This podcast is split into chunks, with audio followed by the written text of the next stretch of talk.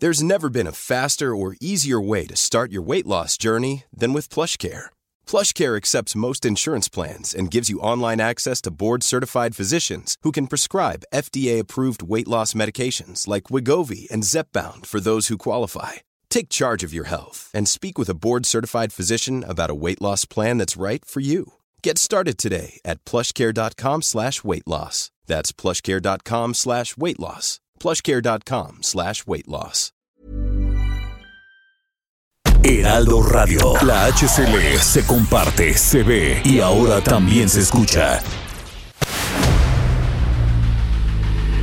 El dedo en la llaga. Había una vez un mundo en el que nadie creía. Un país de historias inexplicables. Una nación con personajes asombrosos. Santo Tomás tenía razón. Hay que ver para creer. El México increíble, las verdades que duelen, la voz de los que callan, el dedo en la llaga. Infórmate, diviértete, enójate y vuelve a empezar. El Heraldo Radio presenta El Dedo en la Llaga con Adriana Delgado.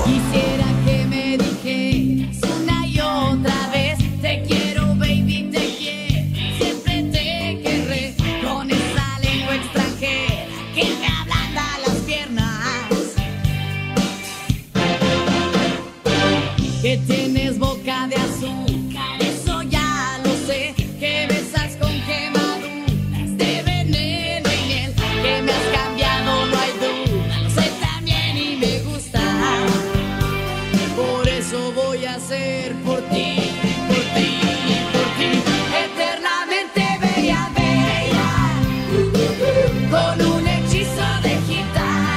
Muy buenas tardes, ¿cómo están? Les saludo con mucho gusto este jueves 19 de mayo del 2022 y abrimos nuestro programa El Dedo en la Llaga, a quien le hemos dedicado toda esta semana, bueno, hasta el día de hoy, esta gran artista, eh, una mujer de emociones, de pasiones, pero sobre todo muy auténtica.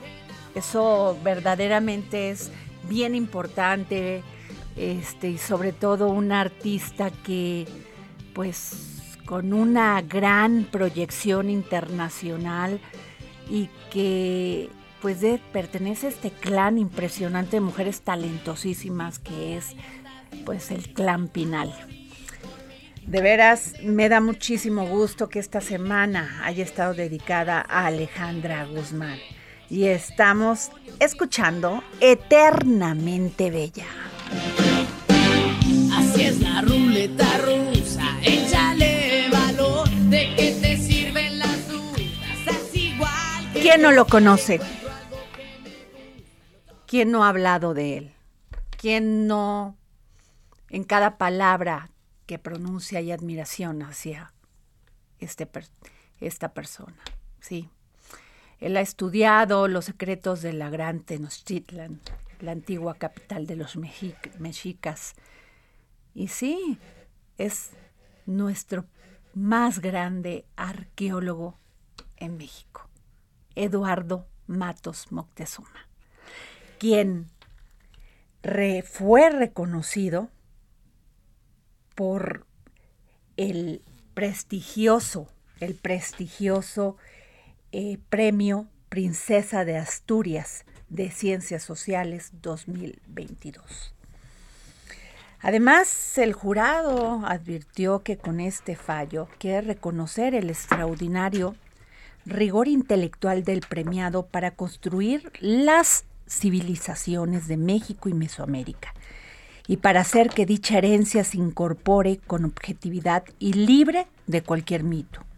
Sus trabajos en Tula, Teotihuac- Teotihuacán y muy especialmente en el Templo Mayor de Tenochtitlan constituyen por la intensidad y la continuidad de la investigación de campo páginas ejemplares del desarrollo científico de la arqueología y el diálogo fecundo con el pasado. Maestro, no no sabe usted qué gusto nos da que usted haya recibido este premio, se merece muchos más. y que nos haya tomado la, la llamada, perdón, para el dedo en la llaga. Con mucho gusto. Que usted, bueno, maestro, está usted acostumbrado a recibir muchos premios, pero este príncipe, este príncipe de Asturias, pues princesa de Asturias es muy significativo, sobre todo en ciencias sociales y su gran contribución, su gran emoción, maestro, por, por, por pues develarnos lo que es nuestros orígenes y que es muy importante preservarlos, pero sobre todo que usted ha luchado y lo ha logrado para que tengamos un gran reconocimiento y un gran orgullo de ser quienes somos. Muchas gracias. ¿Qué le, qué le dice este premio, maestro? Bueno, pues me dice muchas cosas. Primero, creo que es un reconocimiento no solo a una persona, ¿no? sino también a, eh, a todo lo que ayudó para que esa persona pudiera eh, formarse y eh, pues tener una presencia dentro de la arqueología mexicana. Me refiero a que el premio también abarca lo que fue mi centro de estudios, que es la Escuela Nacional de Antropología e Historia, y al Instituto Nacional de Antropología e Historia, que es donde me he desempeñado durante 62 años. Eh, también, claro, a quienes me formaron, a mis maestros, a quienes yo formé, a mis alumnos. Por lo tanto, pues creo que un premio en realidad eh, cubre eh, muchos aspectos y tanto personas como instituciones que ayudaron, en este caso a mí, pues a formarme, y eh, a investigar y a profundizar en el pasado. Samuel Prieto. Eh, hola, eh, doctor, qué gustazo, qué gustazo y qué honor saludarle. Eh, después de todo, los mexicanos que hoy tenemos, vamos, una edad mediana, conocemos buena parte de la, de la historia de Tenochtitlan a partir de las excavaciones del centro histórico que usted encabezó con descubrimientos tan importantes como la Coyolxauhqui, por ejemplo. ¿Cómo fue esa historia y, y qué le representa a usted hasta, hasta este momento, hasta el día de hoy? Bueno, eh, la Coyolxauhqui, esta monumental escultura, fue descubierta el 21 de febrero de 1978, hace 44 años, y fue descubierta por unos trabajos que realizaban eh, obreros de la Compañía de Luz y Fuerza del, centro.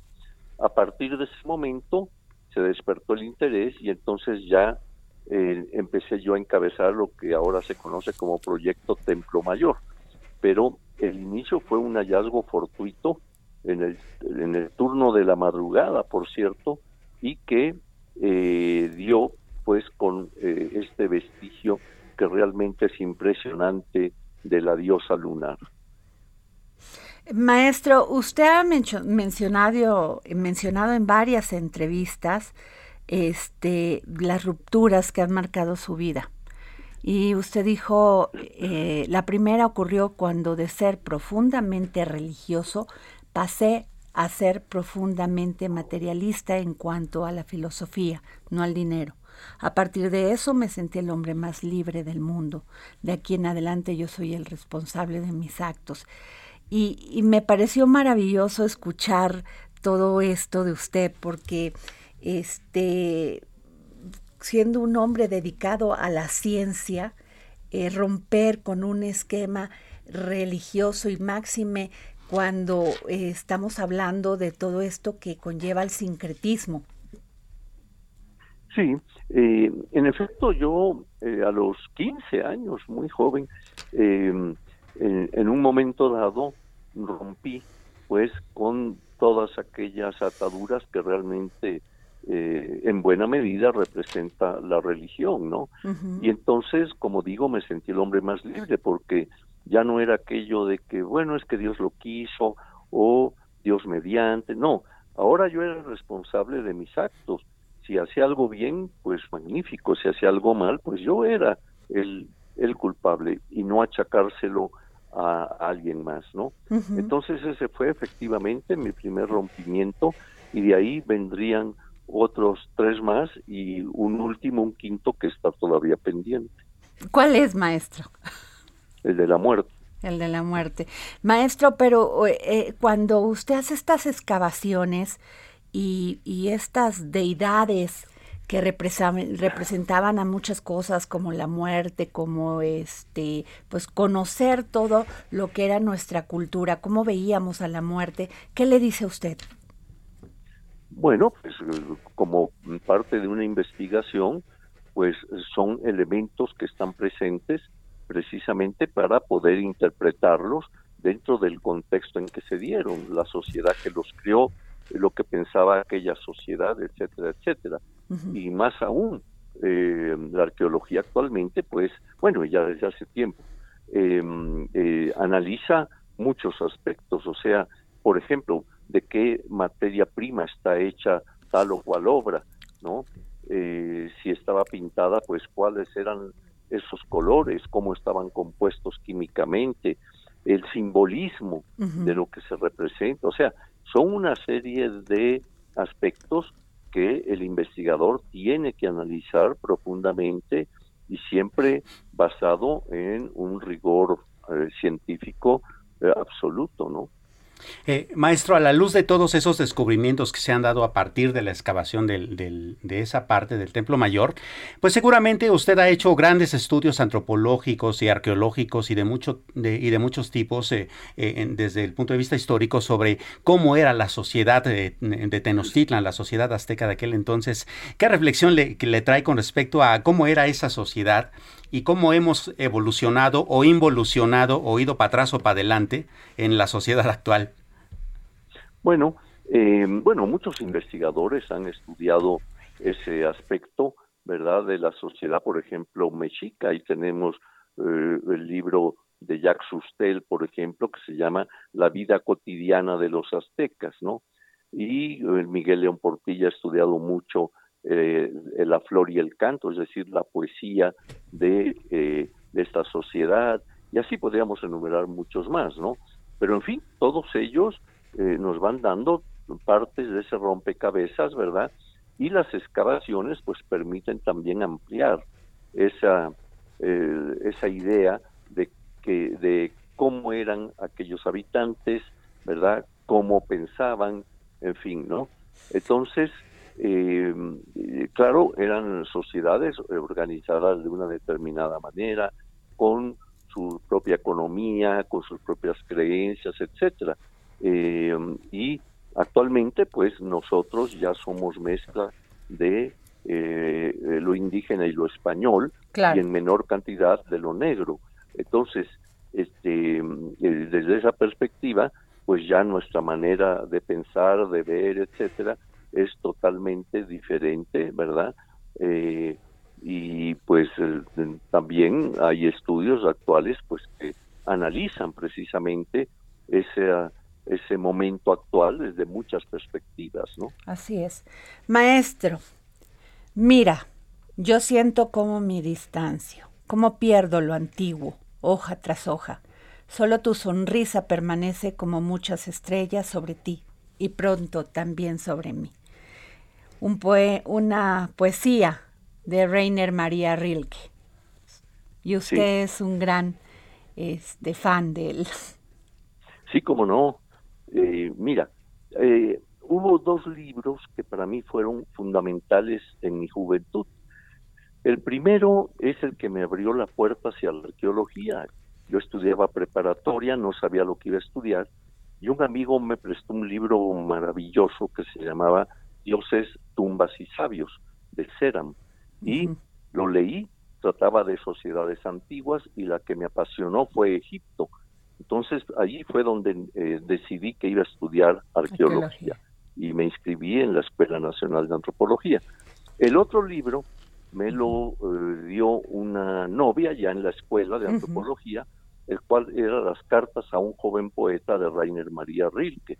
Ese libro eh, así como el primero me abría a mi vocación, a lo, a lo externo, el libro de Rilke me llevaba a mi interior. Entonces, por eso también he comentado cómo en mí hay una dualidad ¿verdad? Eh, por un lado, el rigor científico, la academia, etcétera, y por el otro ese interior que está lleno de eh, emociones, de vivencias, en fin, de aspectos que enriquecen mucho. Pues maestro Eduardo Matos Moctezuma, gracias por todo lo que nos ha dado y lo que nos va a dar al pueblo de México. Gracias por todos, por toda su dedicación a la ciencia, a la antropología y gracias por este premio que le otorgó eh, la, este, este premio Princesa de Asturias de Ciencias Sociales. Muchas gracias. Muchas gracias a ustedes. ¿eh? Hasta luego, maestro. Gracias. Pues qué maravilla. Qué maravilla. Qué orgullo. Sí, claro. Y además, fíjate que algo que subraya mucho es que si bien es cierto, la ciencia y el estudio de la historia eh, deben ir totalmente separados de la política, este, este premio se da justamente en un momento en que las relaciones México-España no son las mejores. ¿no? pero, pero un hombre de ciencia, fíjate que de qué manera, de qué man, trasciende y de qué manera tan humilde, tan sencilla lo explica. Exacto. O sea, así de sencillo, o sea, somos parte de todo una este, eh, esencia, sangre española, este, eh, de nosotros, mexicana, azteca, mexica, de lo que quieras, totonaca. Así es. Y también somos parte de, de, los de toda esta cultura que llegaron con los negros. Sí, por supuesto. Perdón. Los, los esclavos africanos. Mi papá era un hombre mulato. Así es. Que llegaron a toda esta parte de Veracruz y toda esta parte de, de, todo lo que es el Golfo de México.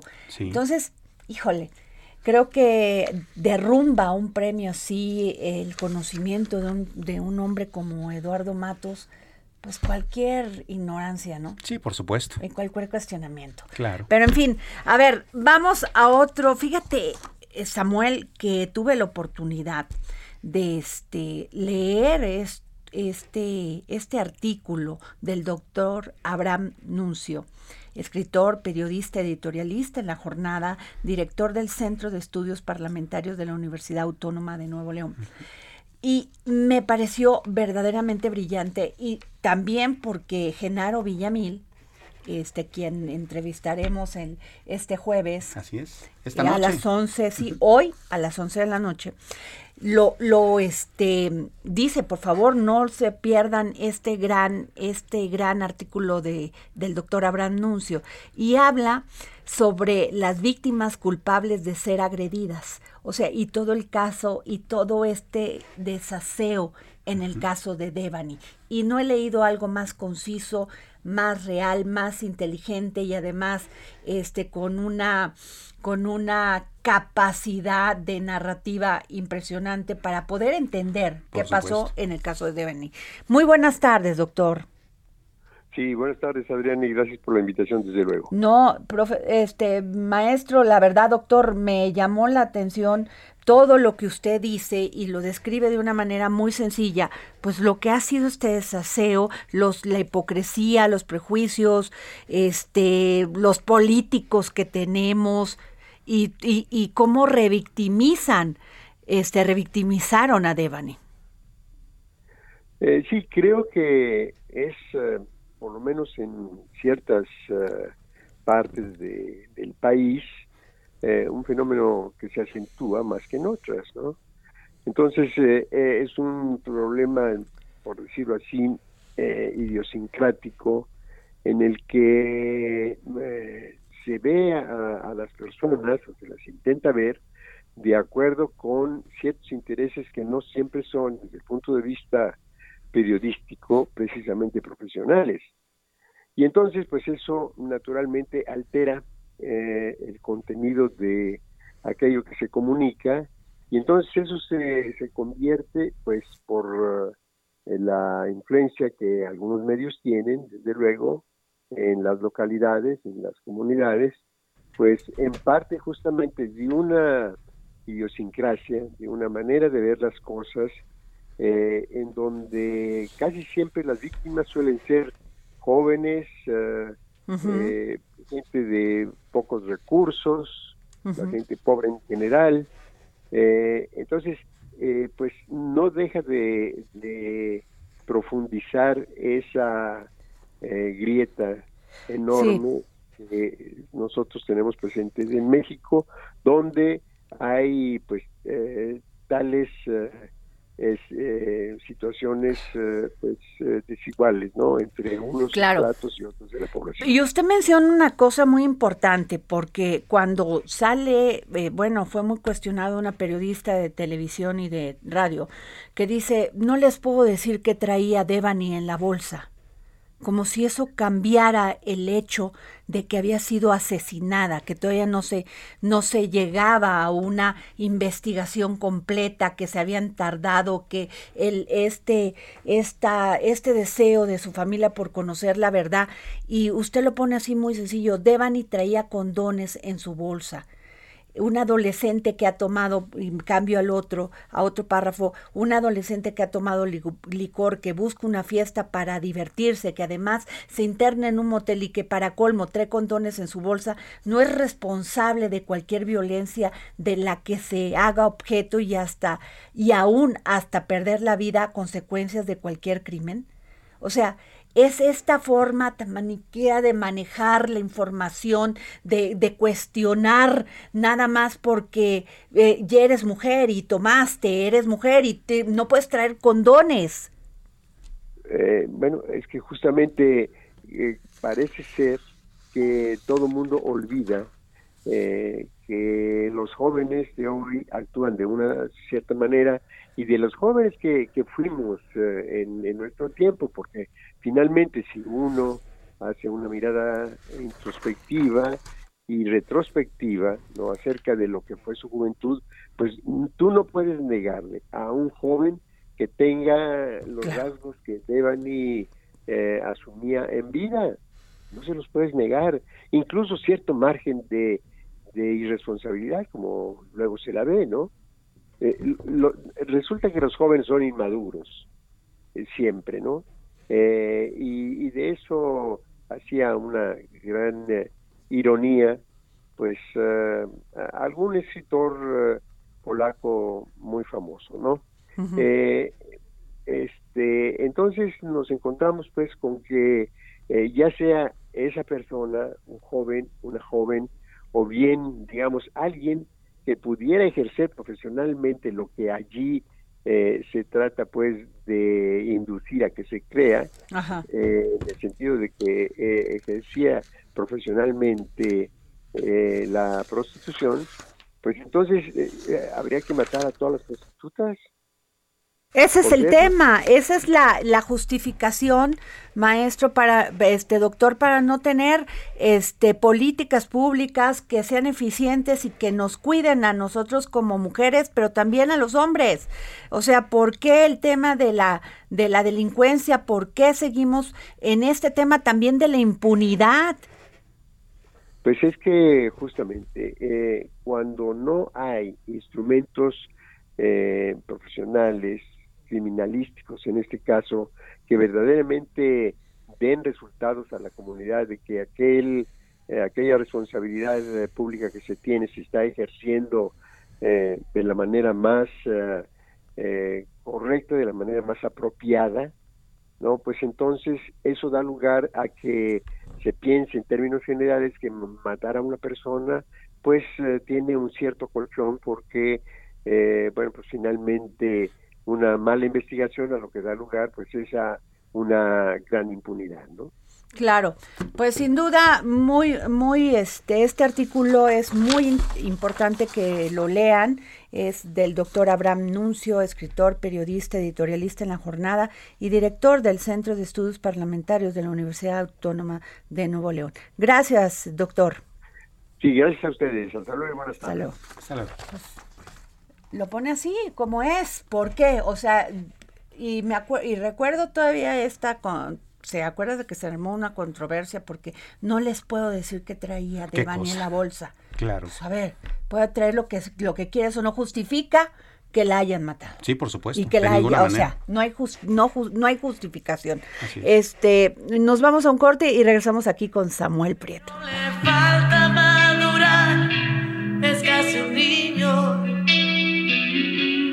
blanco como él.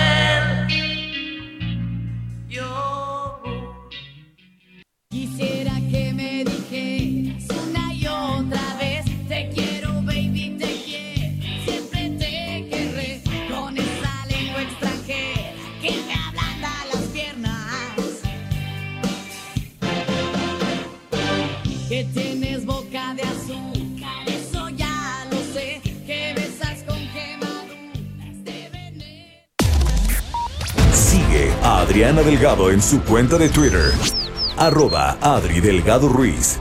Además, te invitamos a enviar tus opiniones y comentarios en texto o por mensaje de audio a través de WhatsApp al 55 2544 3334. Y si quieres escuchar El Dedo en la Llaga de El Heraldo Radio, en cualquier momento y donde quiera que te encuentres, descarga el podcast disponible en Spotify y iTunes.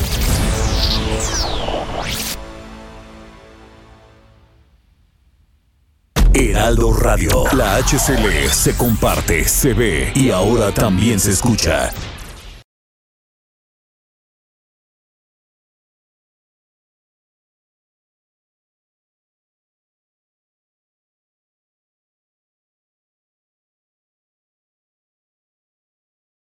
Heraldo Radio 98.5 FM, una estación de Heraldo Media Group, transmitiendo desde Avenida Insurgente Sur 1271, Torre Carrachi, con 100.000 watts de potencia radiada.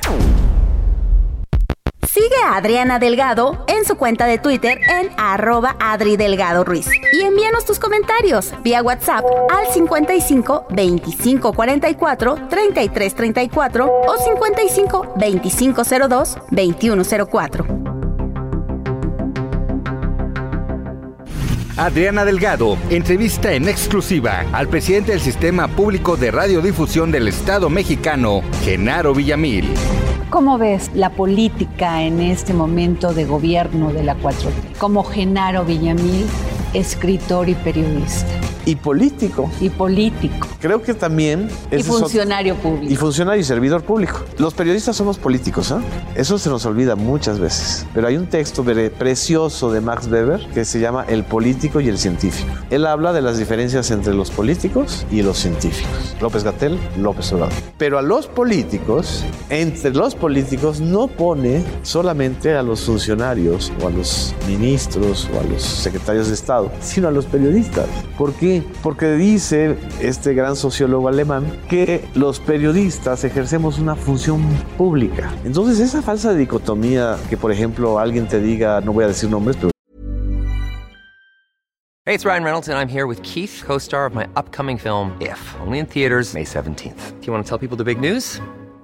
All right, I'll do. Sign up now and you'll get unlimited for $15 a month and six months of Paramount Plus Essential Plan on us. Mintmobile.com slash switch.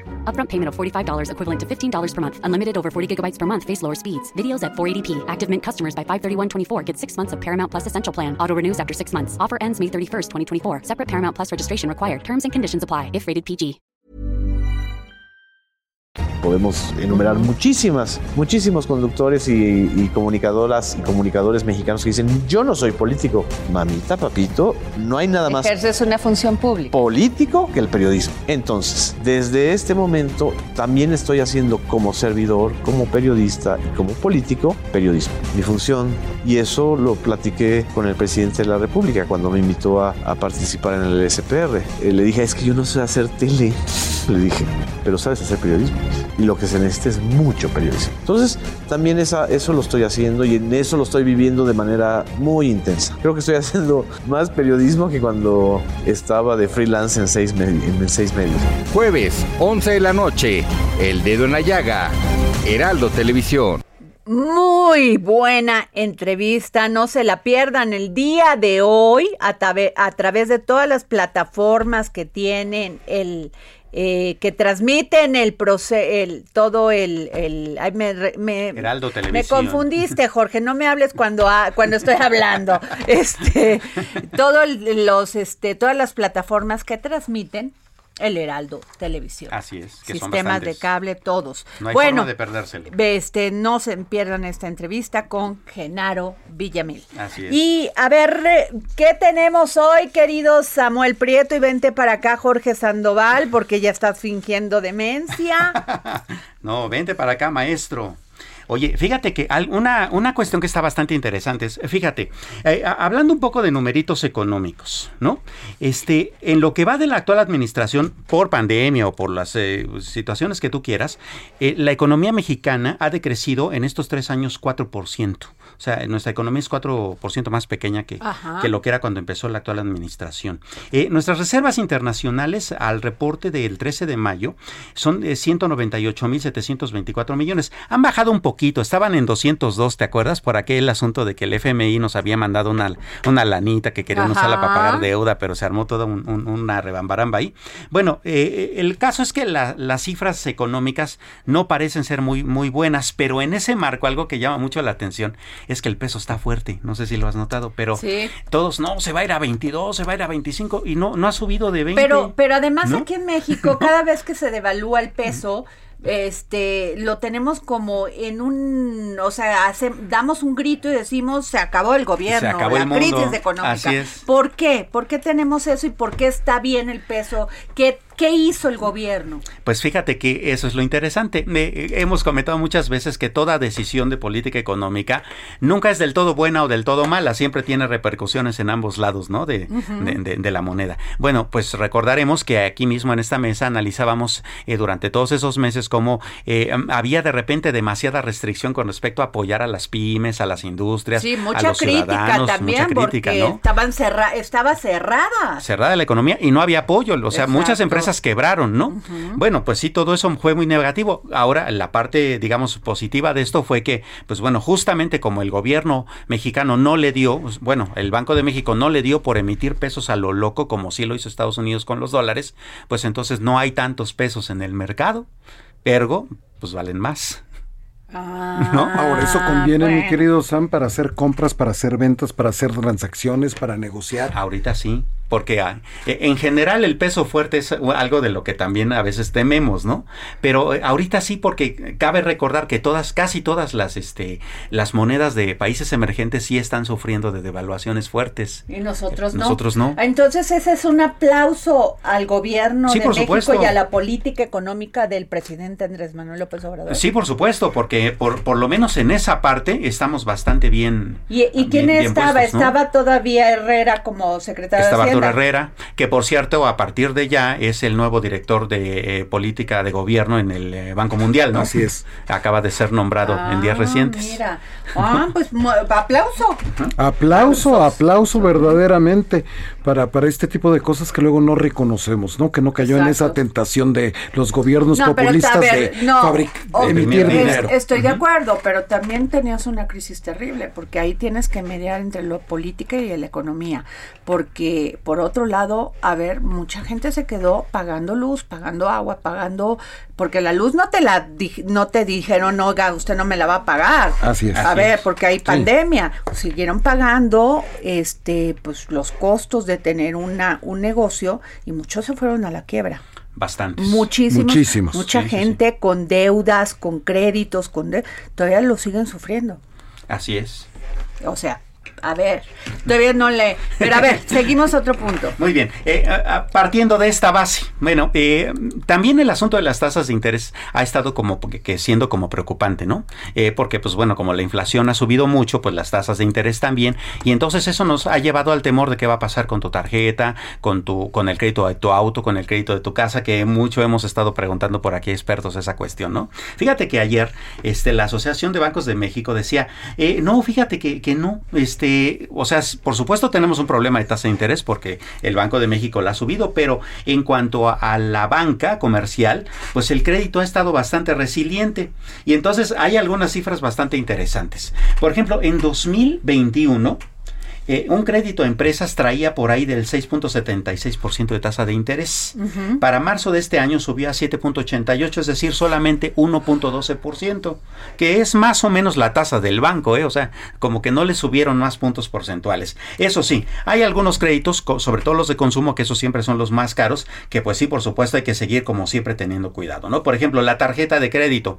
No estoy hablando de CAT, sino solo del- de, la tasa de interés. Está en promedio en 34.30 33.31, pero el año pasado en este mismo mes estaba en 33.62. Tampoco ha subido mucho, pero sí hay que decir que hay que considerar costos anuales totales, comisiones, esta serie de cosas que encarecen las cosas. ¿no? El punto es que de cualquier manera el crédito como tal ha sido bastante resiliente y eso por cierto también tiene que ver hilando un poco los temas, pues con que tenemos un peso pues que más o menos no, está hasta han tenido soportando eso, ¿no? alzas, ¿no? Exacto. Hasta han tenido ganancias los bancos con el crédito, no como se temía que Así iba a haber es. una cartera vencida espantosa. Exacto, sí, se ha estado poniendo, pudiendo, este, digamos, recuperar la cosa, ¿no? Eh, los, el salario mínimo, por ejemplo, este, ha subido, digo, no ha, no ha ganado poder adquisitivo, pero las alzas del salario mínimo están acordes con la inflación. Eso, por ejemplo, permite que el poder adquisitivo, No, si no bien se creo. mantenga. Ahí, ahí sí, no ahí sí tengo mis ¿eh? duditas, Sí. este Samuel, pero pues tú eres el experto. Exacto. Porque yo cada vez que voy al súper, bueno, al mercado, Exacto. O sea, la gente está resintiendo terriblemente ese. Yo Ah, no sí, creo claro. que esté en un 14% más el, el precio de los de la canasta básica y más estos 24 productos que pusieron, Claro. sino, o sea, yo creo que estamos a un 20% más alto. Seguramente sí. Y sobre todo en las carnes, por ejemplo, que, que subió muchísimo el pollo, la res, este, el cerdo. Exacto. Sí, así es. Eh, bueno, el punto es que eh, tienes toda la razón en términos de quienes ganan un salario, digamos, eh, medio, ¿no? En términos de quienes ganan un salario mínimo, eh, es un poco lo que explicabas en tu, en tu columna de hace un par de días, que la lin, que la canasta básica de la línea de pobreza extrema, así es como técnicamente la llama el Coneval, pues es así, esos productos específicos, pues que no, que obviamente pues no traen carne, no traen esas cosas que pues para ellos son un lujo, este, esos no sí no han subido. ¿No? Entonces ahí es donde sí se permite como que tener una, cier- un cierto respiro. Por supuesto, pero el gran ahí problema nos lleva está... a la columna de esta semana de Adriana, ¿no? El grave problema de la desnutrición. Sí, sí, ¿Cómo claro. hace entonces Terrible. entrarle a, a tener es una que es despensa? terrible porque Sí, sí, claro. imagínate si esa despensa en lo básico te cuesta bien 20% más.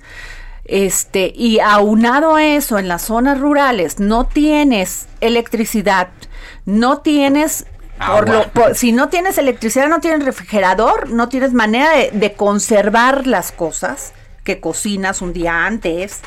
Si te quedó tantito arrocito o frijolitos Sí, y no te, bueno, y aunado a eso no tienes gas porque Sí. está más caro y tienes que ir a cortar la leña, o sea, tienes que ir a talar un bosque, un árbol y la leña pues se te va en rapidísimo, no te dura para, para nada. Así Te tienes que la muchos prefieren hasta utilizarla nada más para hervir el agua.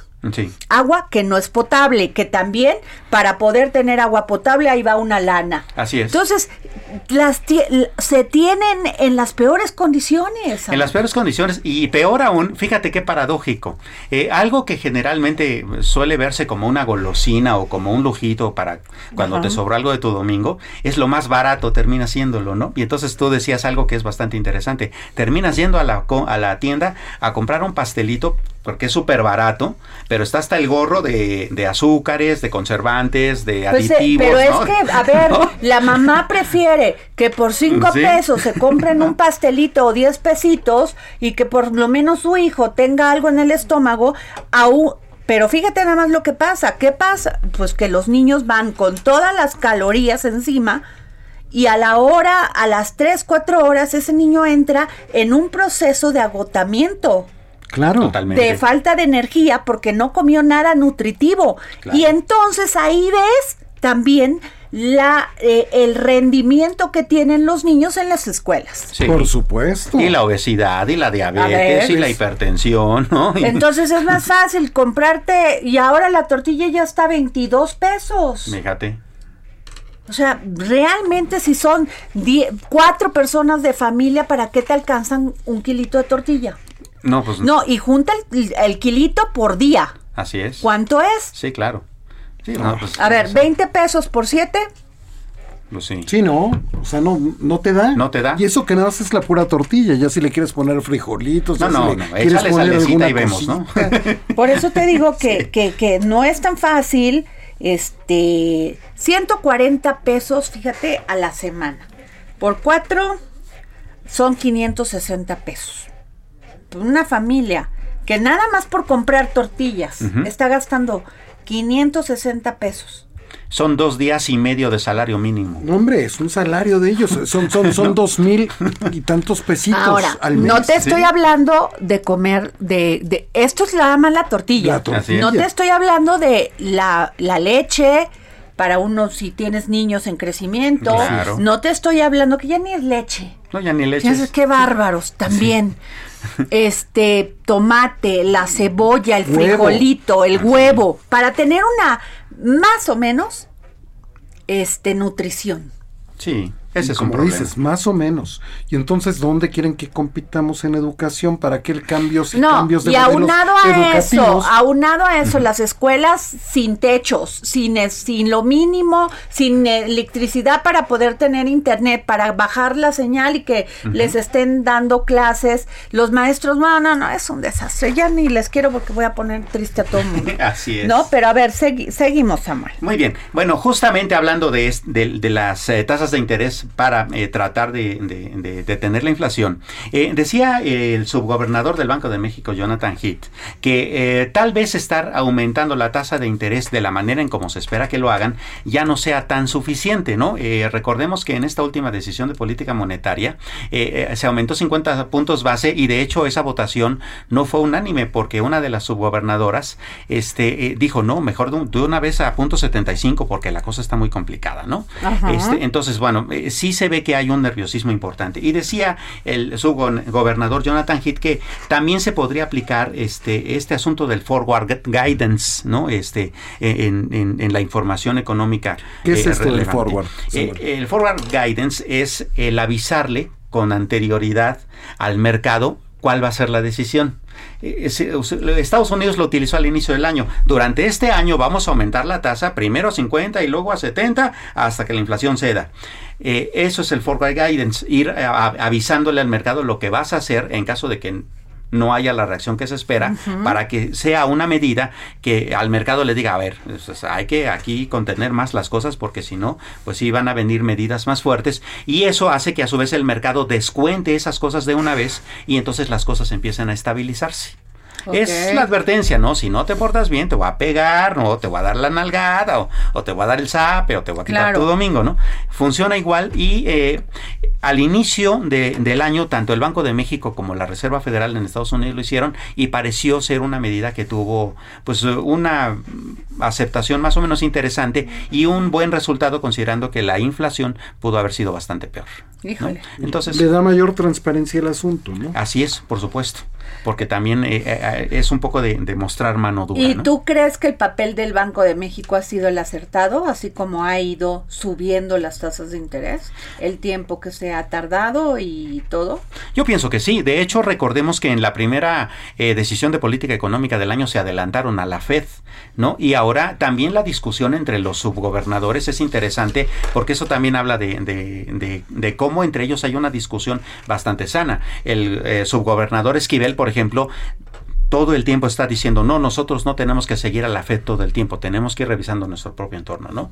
El, el subgobernador Hit en el sentido de que sí necesitamos robustecer todavía más este, las medidas de contención. O sea, cada uno trae un discurso, eh, a veces entre ellos discuten y eso es bastante sano, ¿no? Yo Claro. siento que las eh, eh, decisiones que ha tomado el Banco de México, en sintonía también con las que ha estado tomando la Secretaría de Hacienda, por ejemplo, con este pacto, ¿no? Para eh, evitar la inflación, pues pueden, digamos, juntas eh, tener una buena ecuación, ¿no? Para la economía mexicana. Oye, a ver, hay un tema muy importante que quiero que lo que nos los expliques, Samuel Prieto. El trasfondo de la polémica sobre la NOM 236, sobre la verificación vehicular físico-mecánica. Bien interesante. La secretaria de Economía, Tatiana Cloutier, la, la publica incluso en el diario oficial. Y, y esta... eh, eh, Que se enojó el presidente, dijo enojó que a él, dijo que a él no le habían informado de nada. Totalmente. Eso eh, lo pongo en mis dudas. Así es. Ahora, también hay que decir que una norma oficial mexicana no se la sacan de la manga, o sea, lle- lleva muchos estudios técnicos, ¿no? ¿Qué dice la norma? Básicamente dice que si tú compras un coche nuevo, tienes cuatro años para que pues lo mantengas bien y todo el asunto y entonces cuando se haga viejito, pues no, no esté tan carcacha, ¿no? Después de cuatro años, tú tenías que hacer, además de las verificaciones comunes, una revisión físico-mecánica del automóvil cada dos años, pues para que se viera que funciona bien, que el chasis está correcto, que la máquina tiene la buena, la compresión correcta, que, que todo funciona de una manera correcta. Y al cumplir 10 años ese auto, entonces esa revisión tendría que hacerse anualmente. ¿No? Entonces, el argumento del presidente es, a ver, si primero a mí no me avisaron y segundo, y literal lo dijo, no vamos a estar bolseando a los mexicanos, ¿no? Bueno, está interesante.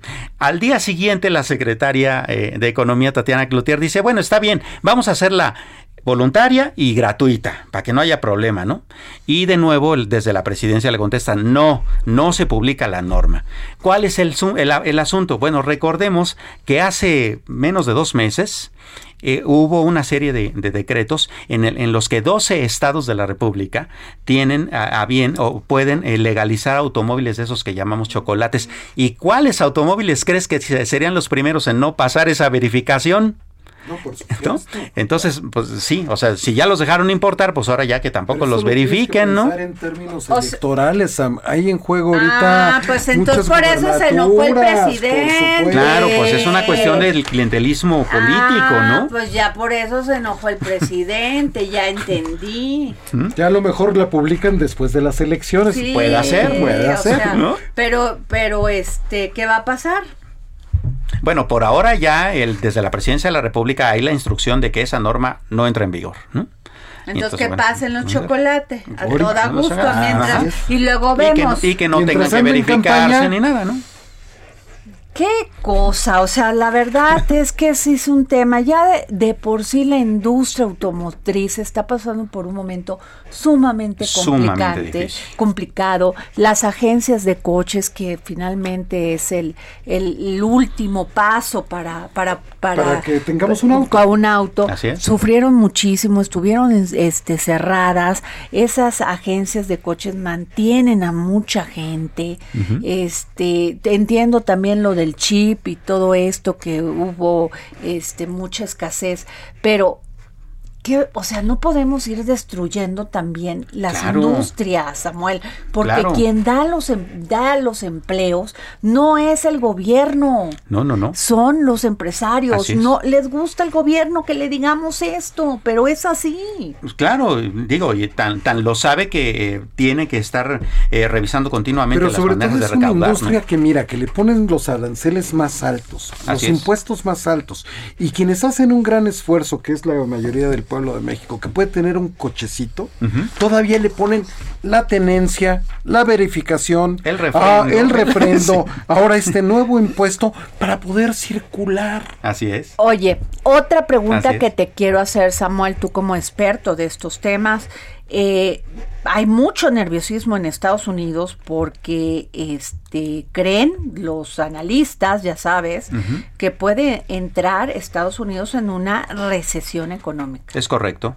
Sí, eh, de hecho el, el ex presidente de la Reserva Federal, eh, Bernanke, este, lo ha estado eh, advirtiendo en varios de sus, de, sus comunicaciones y de sus pláticas, ¿no? Que no solamente estaría el asunto de la recesión económica per se, sino que eh, el asunto de la estanflación sería expansivo, ¿no? al resto del planeta y ese es un, un gran problema. Aquí en México incluso muchos analistas han estado considerando que ya el mercado norteamericano ya no es suficiente, ¿no? Que tendríamos que estar también volviendo volteando a ver qué está haciendo China, qué está haciendo eh, los países europeos y voltear nuestros ojos hacia el comercio hacia allá. No, ponerle más atención al pacto del Pacífico que tenemos. Exactamente. Bueno, pero ahorita también toda esa zona está en, bueno, no China, ¿verdad? Pero todo esto de Rusia está provocando también grandes este, problemas. grandes problemas. El tema ya se empieza a sentir la carestía de todos los granos que exporta Ucrania. Así es. Claro todo eso.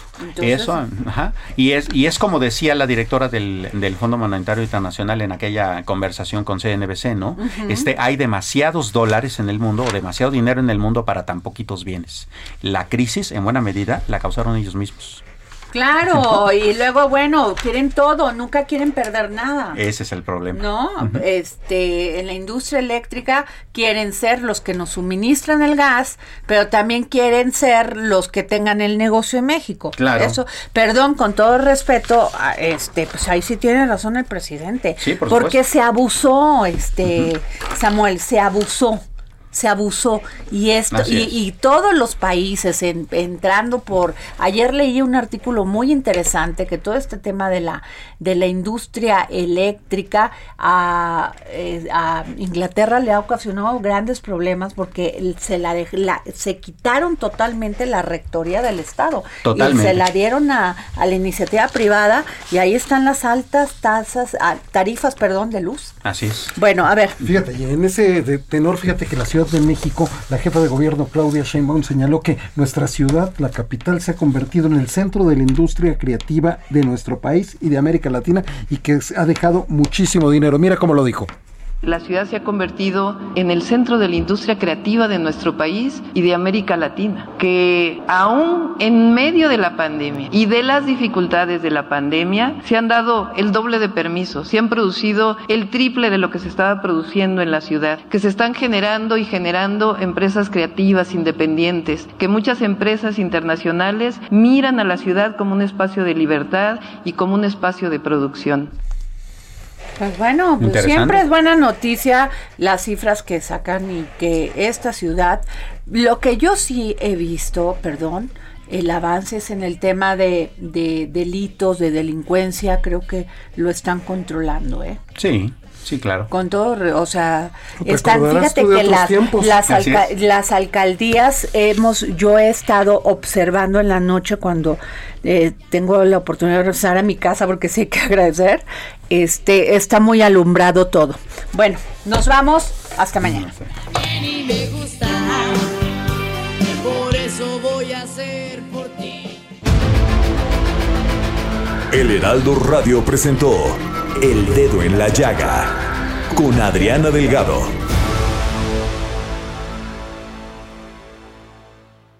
Heraldo Radio 98.5 FM, una estación de Heraldo Media Group, transmitiendo desde Avenida Insurgente Sur 1271, Torre Carrachi, con 100.000 watts de potencia radiada.